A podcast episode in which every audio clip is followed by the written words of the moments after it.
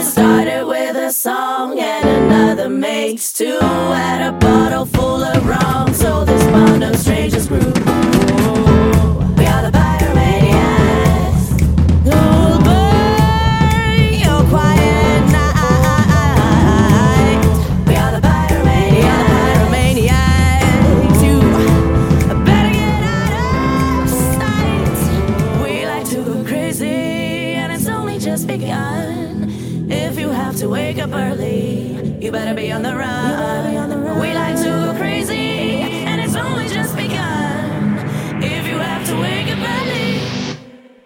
Hola, hola, hola, hola, hola, hola, hola, hola, hola. Buenas tardes, buenas tardes. Bienvenidos, bienvenidos a las tardes del cristal desde la Plaza España de Palma de Mallorca.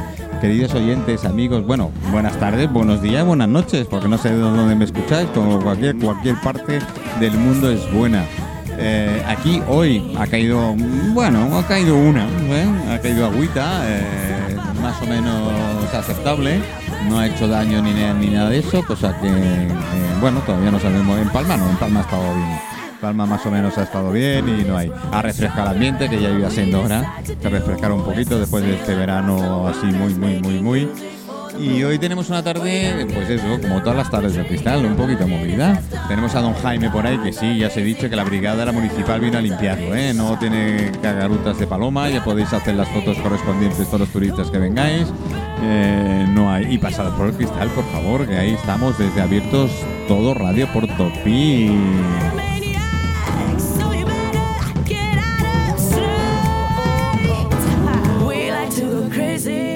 Bueno, bueno, hoy, hoy creo que me voy a ir a la luna. Estoy siempre en la luna, o sea, según vosotros, ¿no? Pero bueno, bueno, a la luna o a lo mejor me entierran debajo de... me voy a, a- ahora con esto y sí quiero desde aquí ahora mismo a todos nuestros amigos canarios, a todos los amigos de La Palma, eh, que eso sí que ha sido, vamos, una sorpresa. mm, Quiero pensar, ¿no? quiero pensar que no, no estaba, no se sabía nada, eh, había alguna predicción y estas cosas, pero bueno, nuestra solidaridad total con la población de la, con de la, de La Palma. Y, para los y para los cabezotas iba a emplear otra palabra pero no no es Palma de Mallorca no me mandéis WhatsApp diciendo cómo estoy estamos todos bien es La Palma de Gran Canaria ¿eh? que es lo que eh, ha ocurrido con este volcán que no era volcán que estaba ahí y ha empezado a, ha empezado pero bueno en fin eh, un día de estos hablaremos a ver si podemos contactar con alguno de nuestros amigos que tenemos en la zona. Colau, buenas tardes. Hola, buenas tardes. ¿Cómo estás? Bien. ¿Bien? Muy, muy bien. Me alegro, me alegro. Un- una apreciación, Manolo. Dígame es, usted. es en la isla de La Palma. La isla de La Palma. No, es en la Pa- Palma de la Gran Canaria. No, es la isla de La Palma. Ya que está. aquí tenemos Las Palmas, La Palma y Palma de Mallorca. No. Y es has, La y has Palma. dicho que a Don Jaume lo han limpiado y doy fe, porque si ve que alguien ha vaciado una botella de Fairy allí en la, en la fuente y hay espuma por todo. pero No me digas. Sí, tal cual lo oyes. Qué bueno. Bueno, no sé a quién le hace más gracia. No, no, esto para hacer. el- el- ¿Qué era? La fiesta, La fiesta de la espuma. La fiesta Sí, de la espuma. sí, sí, sí, Pues a quién se le habrá ocurrido hacer esto. ¿qué? Hoy, hoy no sé cómo me los voy a arreglar, pero me las arreglar, porque en, en- en teoría es Nicolás. O Ni- Nicolás. Nicolás, buenas tardes. Hola, ¿qué tal? Buenas tardes. ¿Cómo estás? Muy bien, muy bien también. Eh, a ver, Nicolás, Nicolau, Nicolás, Nicolau, Nicolás, Nicolau. Para ir haciendo. Yo Colau Mira, y él Nicolás. Rojo y verde, mira, me va bien. Directamente por el color de los micrófonos. Nicolás, eh, te ha traído Nicolau. Colau. Eh, a ver, mm, cuéntamelo. Nombre. Porque cuando me lo dijo, el nombre es Asociación Nacional. Eh, no, Sociedad Hispánica. Eso, ¿ves? No acerta ni una, como siempre. Sociedad Hispánica Julio Verne, sí. Sociedad Hispánica Julio Bernes. Sí.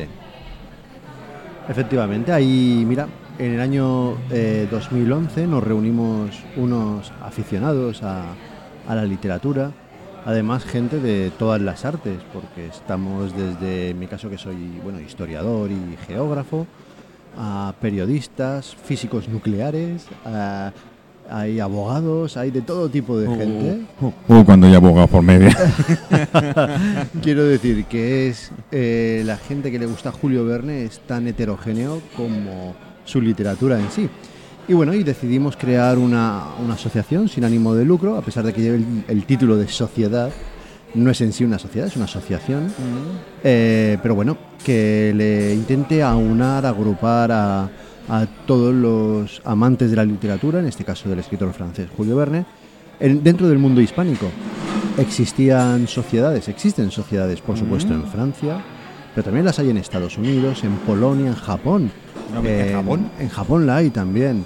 Pero no había ninguna en España propiamente eh, dicha sociedad, una asociación, ni tampoco en América Latina. Entonces decidimos juntarnos eh, todo el mundo de habla hispana y crear una asociación que se dedique al estudio, eh, la divulgación de lo que es la vida y la obra, el legado de, Jules Verne, de Julio Verne. A ver, sobre Julio Verne hay tantos mitos, sobre todo sobre- con, muchos famosos los hay, ¿no? Pero Julio Verne, pues, debe ser por el temario de sus libros y por lo que ha- ha dicho, porque Julio Verne es francés, Es francés. nacido en Nantes, si no me, no, no me equivoco, ¿no? Por aquel entonces capital de Bretaña. O sea que él era un bretón puro y duro. Hoy en día, después de la reforma administra- administrativa, Nantes es la capital del país del Loira, del Mm, Eloa. mm. Pero en su momento, cuando nació en el año 1828, era un bretón puro y duro. O sea que Vamos, de lo... francés 100%. Tipo sí. Asterix y Obelix. De ese estilo. bueno, bueno, bueno. Eh, divertido. Y hay que decir que con su literatura era un avanzado al tiempo. Bueno, a ver... mm, Las cosas como son. Ahora os irán contando, pero desde luego, desde luego hay cosas que son casuales o son casualidades. Bueno, eh, hay que pensar que el mundo en aquel momento no era obviamente como el de ahora. El acceso a la cultura, al conocimiento, digamos que estaba más bien en mano de una pequeña élite. No había Wikimedia. No existía Wikipedia, No, no, existía Wikipedia, internet, ni nada. un móvil que tú le preguntas, es la li- el listado de los Reyes Godos y Ah.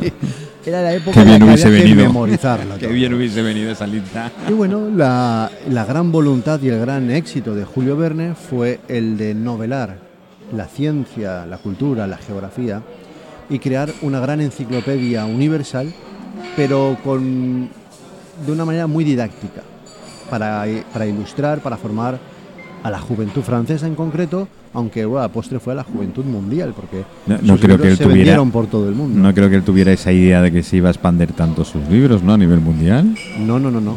Eh, fue extraordinario. De hecho, incluso a día de hoy, en nuestros días, es el segundo autor más traducido de todos los tiempos, después de Agatha Christie. A escala mundial, si, si miramos, son datos oficiales de la UNESCO, si tú miras el listado de las novelas de- del autor más traducido en España de todos los tiempos, Julio Verne sobrepasa a Agatha Christie. O sea que es- sigue siendo un autor completamente actual, contemporáneo, y se sigue traduciendo constantemente y editando sus novelas. Qué bueno, eso es, eh, vamos, es una alegría que me das, ¿no? Porque precisamente la lectura no es uno de los... Bueno, en España no sé si habrá tantos lectores de Julio Verne, no sé. Es, Bueno, es una pregunta que le iba a hacer yo ahora a Nicolás. eh, si España, a nivel. ¿Qué nivel estamos en que se le da aquí Julio Verne? ¿Se sabe esto? ¿Tienes un conocimiento de ello? No, los únicos datos oficiales que se tienen son los de las traducciones. Sigue siendo el primero, con mucha diferencia respecto al segundo. Eh, pero es cierto que hay un cambio generacional.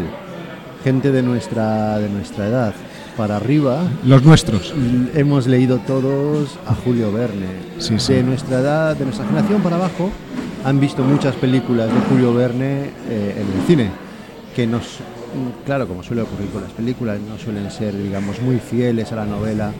Existen, se permiten ciertas licencias ¿no? cinematográficas para darle más espe- espectacularidad, eh, más efectos, pero bueno, pero que sigue siendo un tema recurrente ya sea en la literatura en- e incluso en la memoria, en la retina de la memoria social, porque aquí cuando todo el mundo habla, mira, la vuelta al mundo en 80 días, Willy Fogg, y hablamos todos de Willy Fogg a través de los dibujos. Los dibujos, eso te iba a decir, ha ayudado, ¿no? Muchísimo, al punto de que incluso ha llegado a suplantar al personaje real, porque en la novela el nombre real del personaje es Phileas Fogg. Pero aquí, bueno, eh, a través de los dibujos eh, de Claudio Bean, por cierto, un, un mallorquín, fue el creador de estos dibujos que acaban de sacar ahora en el cine a D'Artagnan, otra Ah. vez, de nuestra época. Y próximamente, ya adelanto, a lo mejor me tira de la oreja cuando escuche, cuando escuche esta entrevista, ya están trabajando en Willy Fogg para sacarla en la gran pantalla, una versión actualizada de los dibujos de nuestra época. Bueno, pues dicho esto, Eh, efectivamente, todo el mundo conoce a- al personaje que dio la vuelta al mundo en 80 días como Willy Fogg.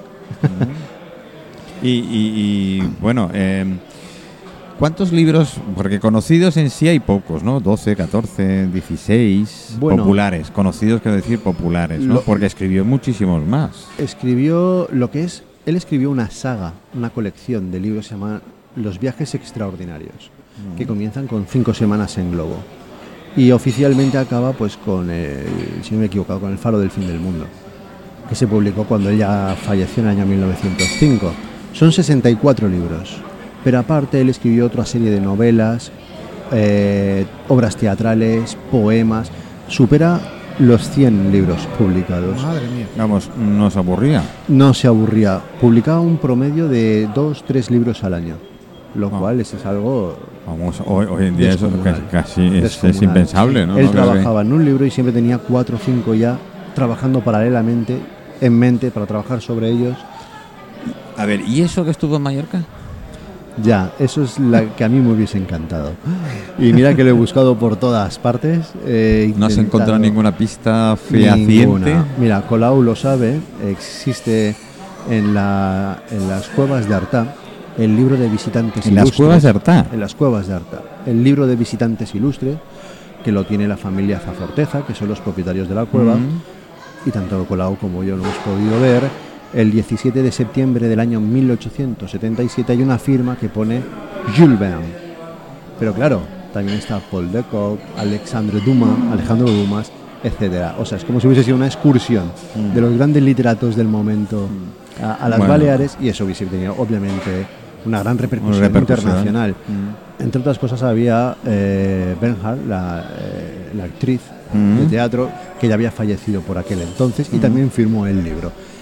Y haber, tras haber contrastado la firma que está en ese libro con la real suya, eh, es, una, es, es un- es una broma, una broma histórica de alguien que dio Vamos, pasar por allí. como hacen el Facebook hoy en día y te pone, yo qué sé, la Claudia Schiffer y resulta que es la Pepa Pérez.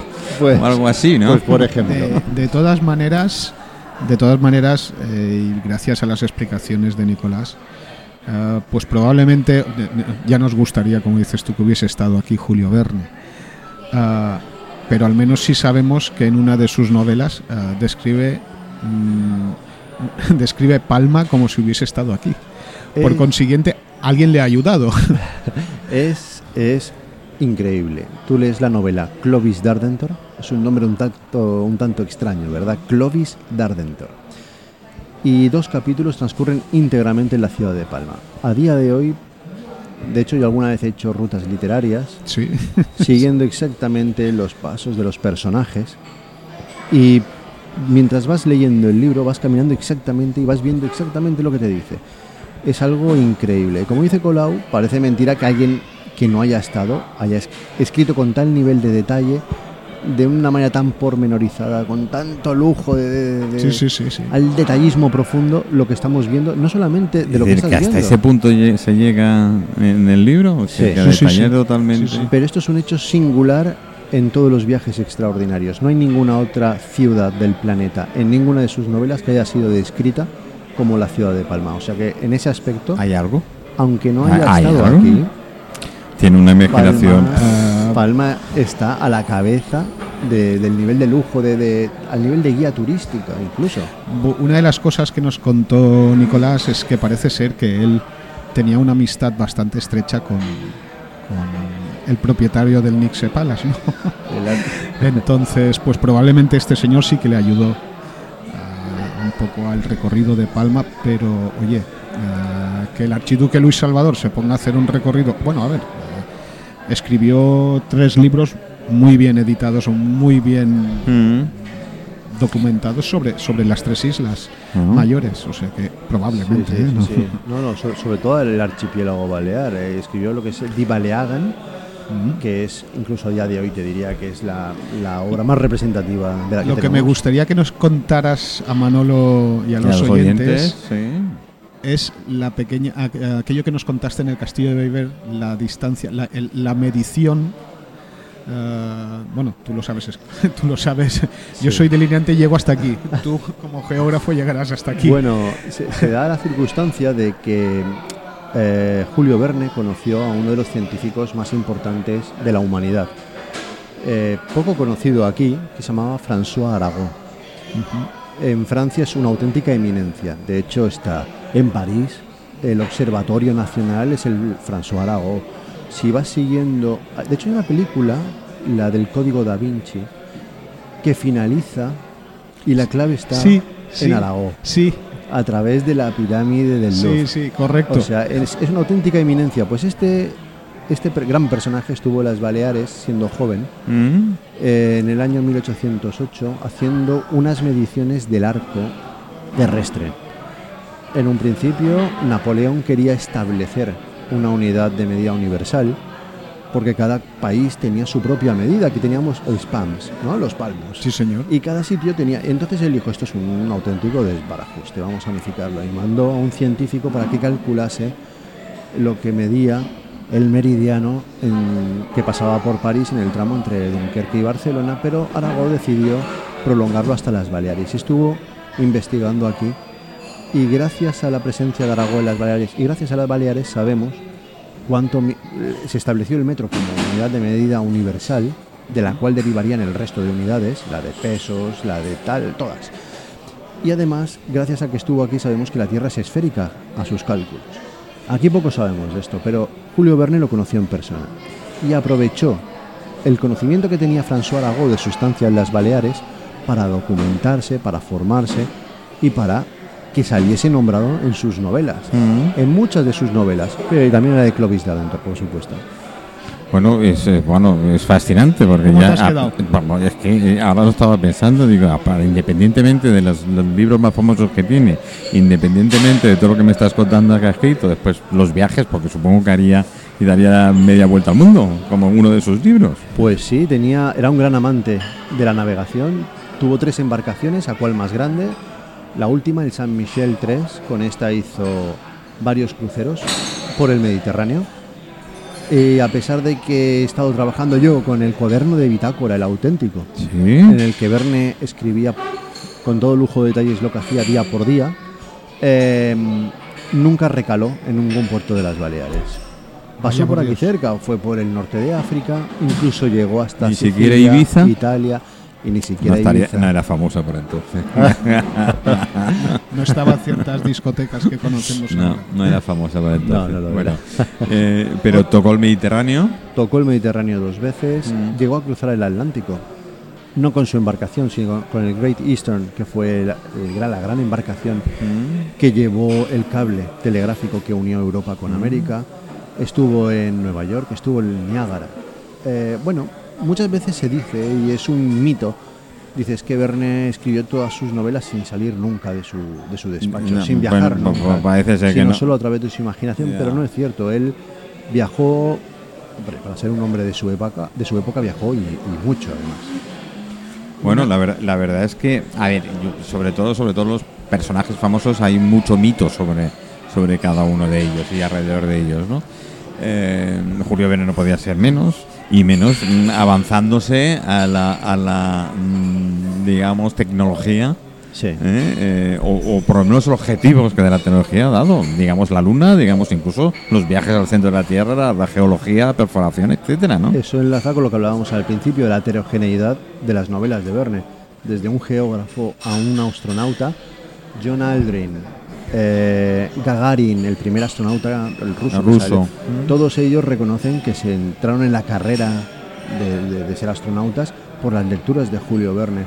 Eh, o sea que la influencia directa en muchos grandes personajes históricos a partir de él está ahí presente. Muchos literatos actuales, tú los Ujú. escuchas en los podcasts por, por, por, en internet y todos dicen que entre sus lecturas de su infancia estaba Julio Verne y que ellos eso les despertó la- la- las ganas de viajar, de aventura, de conocer, de formarse, ya sea un científico, ya sea de la, rama de las ciencias o de las humanidades, da igual. Verne siempre tiene algún tema para, para, cualquier persona. Como, como dato anecdótico, y que antes lo estábamos comentando a micrófono cerrado, eh, en, la, en la novela de la Tierra a la Luna, el cañón que dispara el proyectil se llamaba Se llamaba el. Era del Gun Club, Columbiac. el Columbiad. Y el Columbia fue el primer. El Columbia fue el primer eh, ah, transbordador transbordador espacial, que hizo Estados sí, Unidos. Pero el módulo que llevaba el módulo, el módulo de mando del Apolo 11, que fue el que llegó a la Luna, se llamaba Columbia. Sí, sí. El primer submarino nuclear estadounidense tenía el nombre de Nautilus, igual que la, que la novela 20.000 viajes, leguas de viaje submarino. sí. ¿Y por dónde iría eh, Julio Verne?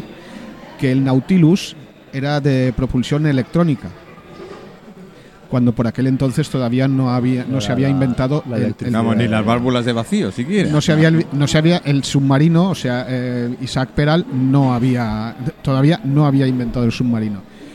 Pero no solamente no se había inventado el submarino, es que luego tanto Isaac Peral como Narciso Monturiol en los submarinos que inventaron, uno inventó el submarino y el otro inventó la propulsión eléctrica para los submarinos, cuando todavía no se había Bueno, explícamelo.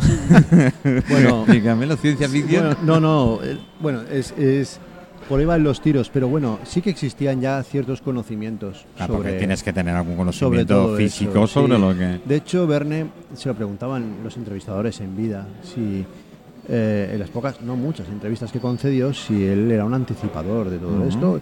Dice, no, no, yo no he inventado nada. Yo lo que hago es coger la ciencia que existe, le pongo mi toque de imaginación y veo a ver hasta dónde puede llegar. Curiosamente, Robert Fulton sí que inventó una especie de sumergible, al que le llamó el Nautilus. Eh, y bueno, Verne digamos que tuvo la capacidad de decir, bueno, esto quedó un poco en agua de borrajas, pero él dijo, esto puede ser un invento para el futuro. Y le puso la imaginación de a ver qué podía ser. Le, claro, le metió la propulsión a través de la electricidad, esas cosas que él pensaba que sería la energía del futuro. Y bueno, y en ese aspecto pues se tuvo, pero no fue una visión, sino que él manejaba mucha información y vio hacia dónde podía derivar el mundo. Estamos hablando de que él se, se movía dentro de unos, una gran ola ¿no? de la revolución industrial, con todo lo que eso suponía. la Bien documentado, veo. Muy bien documentado. La revolución de los transportes, porque claro, las la- las países, las grandes potencias mundiales se lanzaban a la conquista ¿no? de las colonias de, los, de África, de, de América, para conseguir materia prima y traerla para abastecer la demanda de una creciente sociedad urbana, que era un éxodo del mundo rural al urbano, y necesitaba materia prima. Eh, eso supuso pues una revolución en los transportes, una revolución económica, una revolución en todos los aspectos. El siglo XIX es un siglo completamente convulso que estableció las bases de lo que es el mundo actualmente, a dónde podíamos llegar.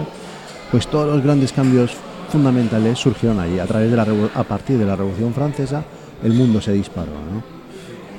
La verdad es que es impresionante, es decir, cuando tú, así por encima, que no tiene mucho conocimiento, y claro, lee los títulos de los libros y tal, pues te crees, pues eso, pues esto lo adivinó, o- pero bueno, mm, Pues- pues no. mucha imagina- imaginación tenía. Tenía imaginación y mucha, mucha documentación. estaba muy bien documentado. Sí. Es más, los grandes escritores sabemos que se documentan muy bien, sobre todo los que crean novela Claro. en, con- en contra de lo que la gente cree. Mm. ¿eh? Detrás Eh, hay mucho trabajo de hay mucho documentación. trabajo. eh. Al punto de que crear esa ficción que dices, pero puede ser real o, no, eh, permite a la mente del lector jugar diciendo, "Ostras, pues esto es posible, o eh, esa fina línea ¿no? que separa realidad y ficción, pues Verne se movía muy bien por ahí encima. Muy bien documentado y precisamente, bueno, eh, pues para poder... Hay mucha gente que trabaja sobre el tema de los libros de Verne, que intenta de una manera didáctica explicar lo que era su vida, su obra, y eso nos lleva pues a que organicemos nuestro tercer congreso internacional aquí en Palma en el mes de Ah, ah, noviembre. Ahí quería, lle- ahí quería llegar. A ver, voy a hacer un, un alto el camino, voy a ajustar un poquito la mesa porque eh, tenemos más ruido de fondo hoy de, de lo normal. Eh, y además tengo mi compañero Juanjo Munar que me dice, si quieres saber una anécdota de Julio Verne, llámame. A lo conoció. Yo- yo- yo- vamos, siendo Juanjo me puedo creer cualquier cosa, ¿eh? que mm, no sé, ahora, ahora, ahora veremos. Voy a poner un poquito de música y ahora...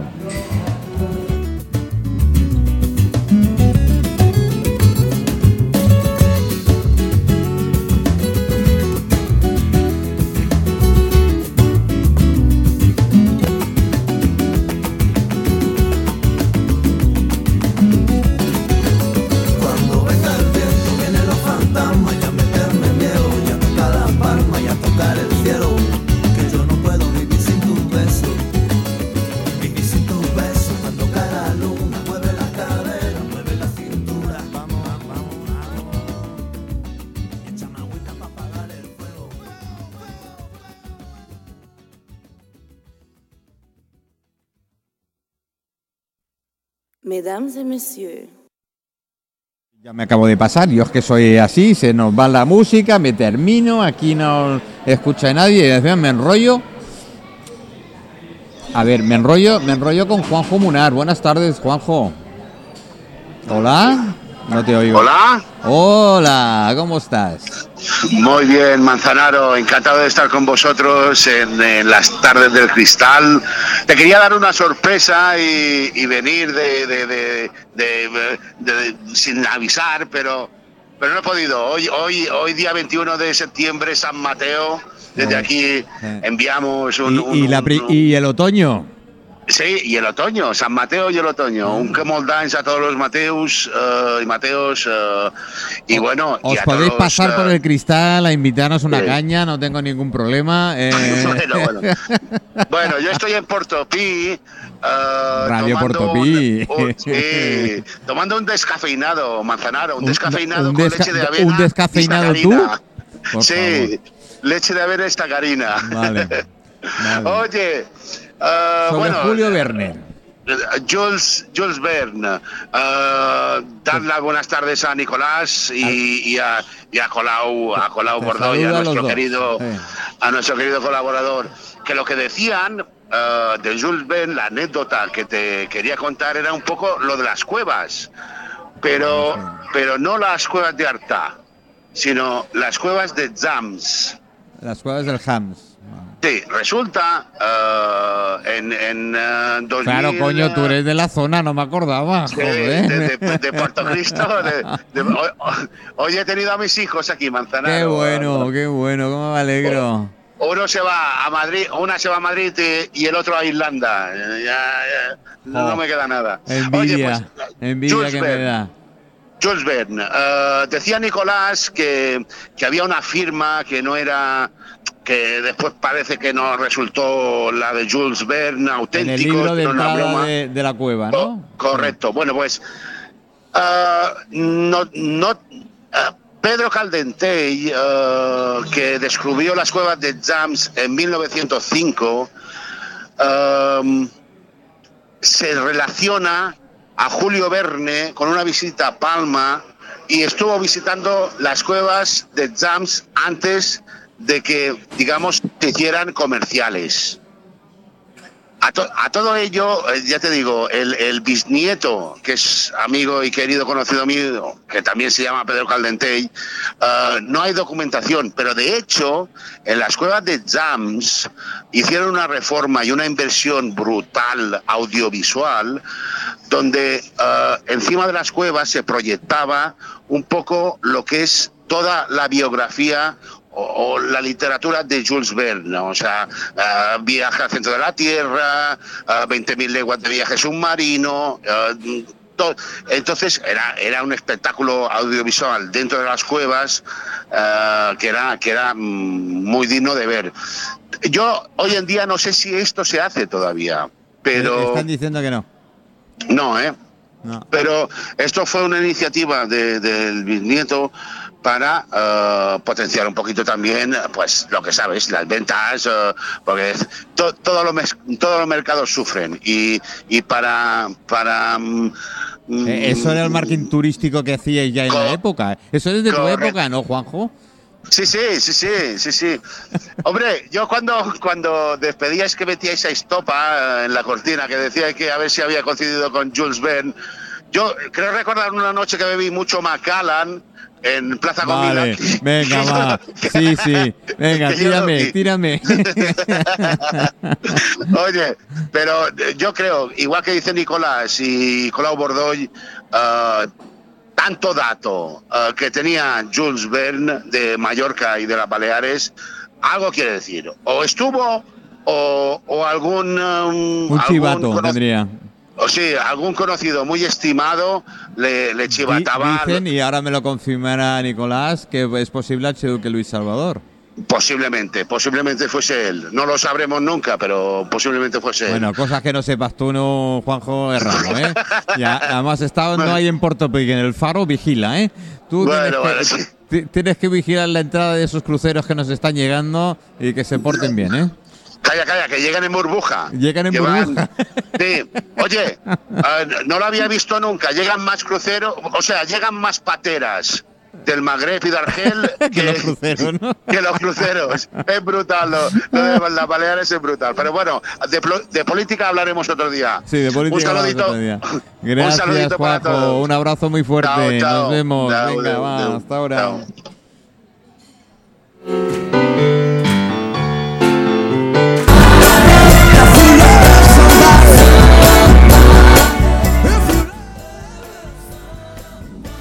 Ya, ya me he pasado por todos los lados, me he pasado el micro por arriba, por abajo, la música se me va por una parte. Es que tengo, estoy en la gloria ahora mismo. Estoy en la gloria ahora mismo. Ya os contaré cuando se acerque directamente el micro. Eh, chicos, que sí, que es verdad, que estoy, eh, estoy, estoy en la gloria. Y si no me creéis, esperar un momentito y veréis cómo, cómo es verdad. A ver, Nicolás, eh, mira, un detalle que nos han, nos han resaltado lo de las cuevas de Hams. No sé si eh, es, no es cierto o deja de serlo. Eh, bueno, el, el- que hacían un espacio, eh, como ha dicho él, ¿no? audiovisual, es verdad, se llamaba el Anfiteatro Jules Verne, donde hacían bueno, un show para los turistas, viendo, rememorando y aprovechándose que es un viaje al centro de la Tierra, pues pasando por distintas sus, no- de sus novelas, es verdad. Lo que pasa es que ahora creo que ya lo han quitado. El, estuve, yo fui a visitarlo, Ajá. lo estuve viendo, quisiera ir una segunda vez, pero me dijeron, no, ya no lo tienen, ya lo, lo han quitado de momento. Pero bueno, que es un reclamo turístico más, por supuesto.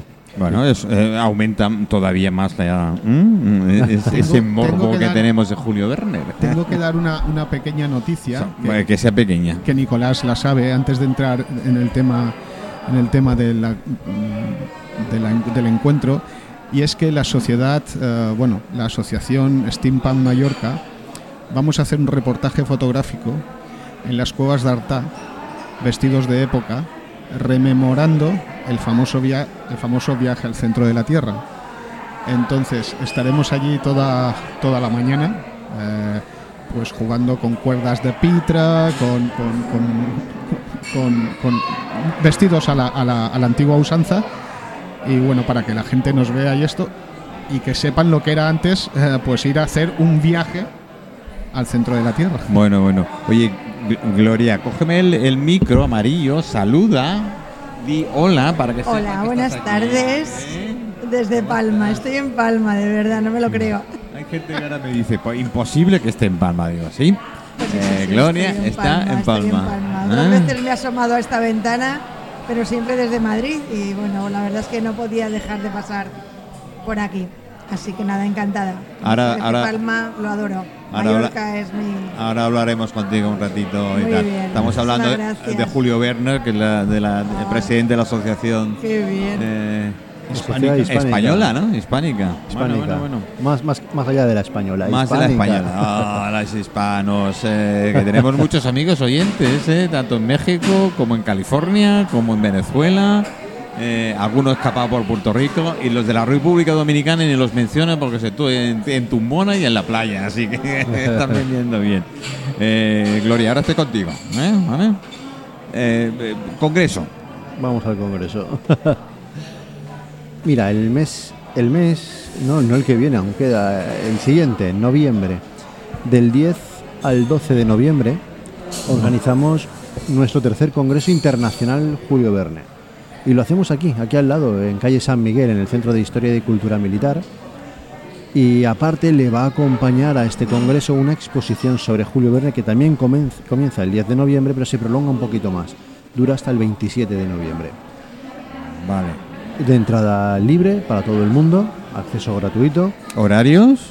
¿O hay, hay un- El congreso tiene su horario particular, Vale, que- que, es comienza el- por la mañana y acaba por la tarde. Eh, y lo que es el acceso a... Me acaban de llamar cabrón.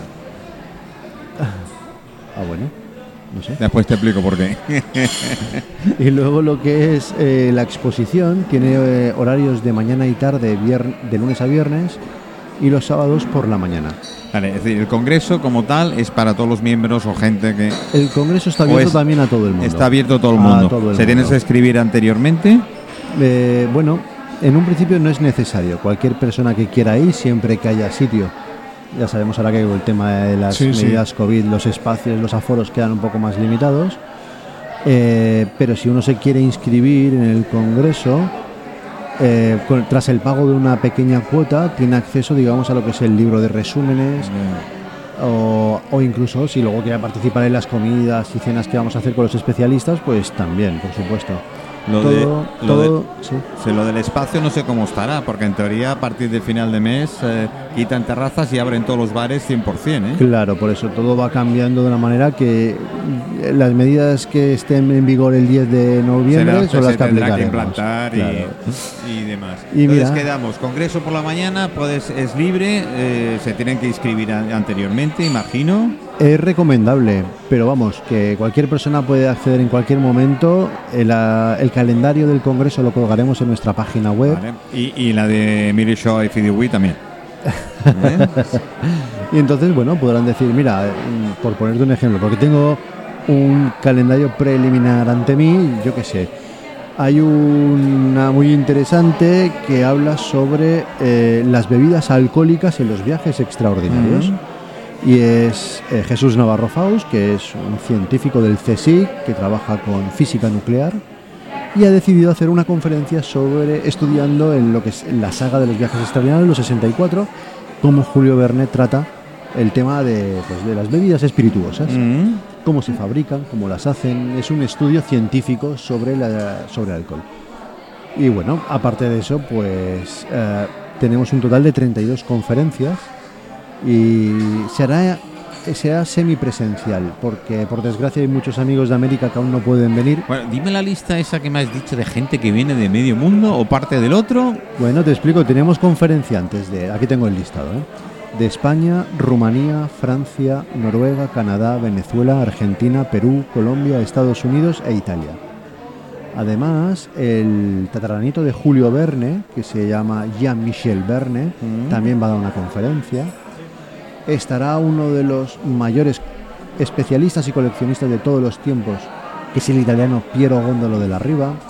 Y bueno, y luego los miembros de la Sociedad Hispánica Julio Verne, eh, de distintas universidades. Es, es, vamos a ver, es un. Hay gente que estudia la figura de Verne, pero siempre de una manera muy didáctica, abierta a todo el mundo.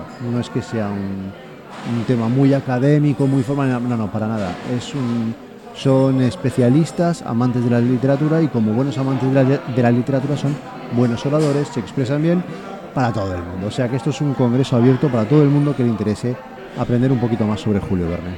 Qué bueno, qué bueno. Oye, y, y la, la exposición estará todo el día, me has dicho. Horario partido de mañana y tarde. Mañana y eh, tarde. abierto al público, gratuita. El calendario, mira, eh, comenzamos las sesiones aproximadamente entre las 9, 9 y media de la mañana, con una parada en medio, a mediodía para ir a comer y acaban a las 6 de la tarde, lo que luego tenemos pues otras actividades alternativas. Vamos a hacer a través de la Asociación de, los Amigos de las Bandas Sonoras aquí de las Baleares un Ah. concierto en el Centro Cultural Sanostra. Interesante. Vamos a hacer proyecciones de películas, vamos a hacer una ruta literaria que la guiaré yo mismo, siguiendo los pasos de los personajes de Julio Verne en sus novelas que transcurren en la ciudad de Palma. O sea que van a ser toda una serie, de, digamos, vamos a intentar que Palma se convierta en una ciudad berniana durante Qué no solo los tres días del bueno. Congreso, sino también los días que dure la exposición. Qué bueno. Eh, ¿Qué te parece, Manolo? A mí, súper. Súper, además ya ¿Ya le he hecho un par de propuestas. Le he hecho un par de propuestas a micro cerrado. Interesante. Y, y bien, ya hablaremos, ya hablaremos, Hablaremos, de ellos supuesto. y tal. Solo Sí, sí, porque me encanta, me encanta. A ver, sobre todo fomentar la lectura que he dicho antes. El, eh, ya no solo el conocimiento por Julio Verne, sino que, que la gente. Bueno, no, no solo el conocimiento cinematográfico, que es el 90% que la gente conoce de, de las películas de Julio Verne. Fortuna o no, pero es así, ¿eh? Sí. ese es el tema. Pero la literatura creo que es más y creo que podemos hacer algo, no lo sé, no lo sé, Nicolás, ¿tú qué crees? Yo creo que vamos al estilo más puro, más puro de Julio Verne, Ah. a adentrarnos dentro de mundos desconocidos Di que sí, sí, y vamos señor, a me- trasladar a, a vuestros oyentes literatura buena, de A calidad. ver si me gusta. eh, Es que sería ideal y el cristal es uno de los sitios eh, ideales. El céntrico, ¿eh? el mejor. En Plaza La, España. la literatura va vinculada a los bares Correcto. con época. Correcto. Desde siempre y en todas Yo sé, partes. yo sé que ahora voy a, ahora voy a, me- van a pegar la bronca. Ya me han pegado tres veces la bronca esta tarde. A ver que si me pegan la cuarta. Eh, se está escribiendo un libro sobre el cristal. Hombre. Y a- además se escribe Mira. por tres escritores diferentes, tres o cuatro escritores diferentes, un poco por lo que hemos comentado Sí, igual del sí, libro. sí. Cada uno con su historia y tal. Os digo que los ruidos de fondo me están diciendo que nada, se oye de coña, no la conozco. Ah, sí. ¿sí? Así que os lo digo directamente, pero bueno, eh, hoy le ha pegado todo. A ver, normal, primer día de lluvia, todo el mundo para Ah, adentro. claro, no, no, sí. Eh, esto es, esto es normal. lo que hay. Nosotros Pero- ahora en invierno nos iríamos fuera. Somos del norte. Sí, sí, nosotros eh, nos ponen dos estufitas y un Claro. cierre y qué tal, y nos iremos fuera. Bueno, Nicolás, eh, ¿más cosas? ¿Algo más que contarme?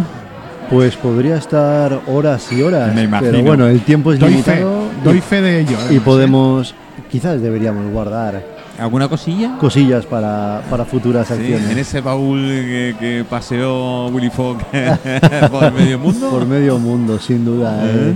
Nuestra asociación es muy activa, entonces hacemos muchas cosas, muchos congresos. Este es nuestro tercer congreso internacional. Tercer congreso interno. El Es que, es- a ver, yo cuando me lo comentó Colau, mm, yo sé, sé que soy un inepto total en estas cosas, eh, inculto, eh, cuando me dijo, no, hay una sociedad hispánica Berniana. berniana. eh, Y tú te quedaste con los ojos sí, abiertos me, me costó reaccionar y decir, "Mm, vamos a ver. Repite. Pues sí, mira, eh, el primer congreso lo hicimos en el año 2013 en Barcelona y contamos además con el apoyo del Institut d'Estudis Catalans, con las principales universidades de allí. El segundo congreso, el año 2017, lo hicimos en La Habana, en Cuba. Como sociedad hispánica, pues vamos alternando congresos Europa y América. Este es el tercero. y Ya estamos lógicamente pensando incluso en el cuarto, que será en el 2024. O Puede que Colombia, puede que Perú, son dos sitios que tienen, que tienen fuerza. ¿Te apetece ir a hacer un programa de radio? ¿A, a dónde? ¿A, a- a Colombia? ¿Perú? No sé. A Colombia es un país muy bonito y tal, pero no sé si me atrevería. Y menos radio, porque ahí creo que los derechos de, de expresión no son muy bien aceptados. Eh, pero bueno, todo es probable. Hoy en día sabes cómo cambia la radio. Antes, sí. antes eh, yo cuando empecé en radio prácticamente no te podías mover de delante del micro y no te podías mover en el estudio y aquello era además una calor inmensa porque todos los amplificadores que iban a válvulas estaban detrás y ahora te coges la radio en una mochila y te paseas por medio mundo yo puedo transmitir desde cualquier parte teniendo un móvil conexión a internet no tengo ningún problema esa es la gran ventaja Fíjate. que Julio Verne creo que por ahí hubo también algo ¿eh? Pues mira, hay un libro que algún día hablaremos que se llama París en el siglo ¿Ves? París en el ¿Ves? siglo XX, que su editor se le, prohibió publicarlo. Era uno de sus primeros libros, porque tenía una visión como muy pesimista de la humanidad y de cómo sería París efectivamente en el siglo XX. Eh, el, el editor quería una literatura más optimista, más positiva, más de motivar a la gente. Y ese libro era un tanto, pues, como oscuro, ¿no? y se guardó en un baúl y se descubrió en los años 90 del siglo XX y se publicó. Pues habría que leerlo para ver cómo pensó que sería eh, París en, e- en este siglo pasado, con el tema de los metros, de lo- del tema del transporte, de las comunicaciones. Y uno se quedaría un tanto boquiabierto. La clavó. La clavó Bueno, la, bastante. la- la verdad es que vamos, no sé si era divino pero un poder de imaginación brutal ¿eh? Brutal. Eh, brutal y evidentemente muy bien documentado como estás. Sí. Bueno, voy a poner un descanso, un descanso musical mientras nos hacemos la foto de rigor debajo del cartel del cristal, Muy porque esto ya viene de, de rigor. Pero tengo que decir, Juanjo, señor Juanjo Munar, que sí, es Gloria Alarcón quien tengo en la mesa. Te voy a enviar directamente. Dile algo a Juanjo, Gloria, por favor. Hola, ¿qué tal? estoy aquí, estoy aquí. Sí. Porque lo primero que me preguntas dice, Gloria Alarcón, sí, cabrón. Bueno, pues ya está, ya me lo has dicho. ¿no? Ahí sí, que, sí está. que es verdad, sí que es verdad que estoy aquí. ¿Eh? Está aquí en, en directo, que ahora hablaré con ella eh, en cuanto nos hagamos la foto de rigor con los eh, Colau 1, eh, Colau 2, Nicolás 1 y Nicolás 2 que tengo y toda la pandilla que tengo por ahí detrás.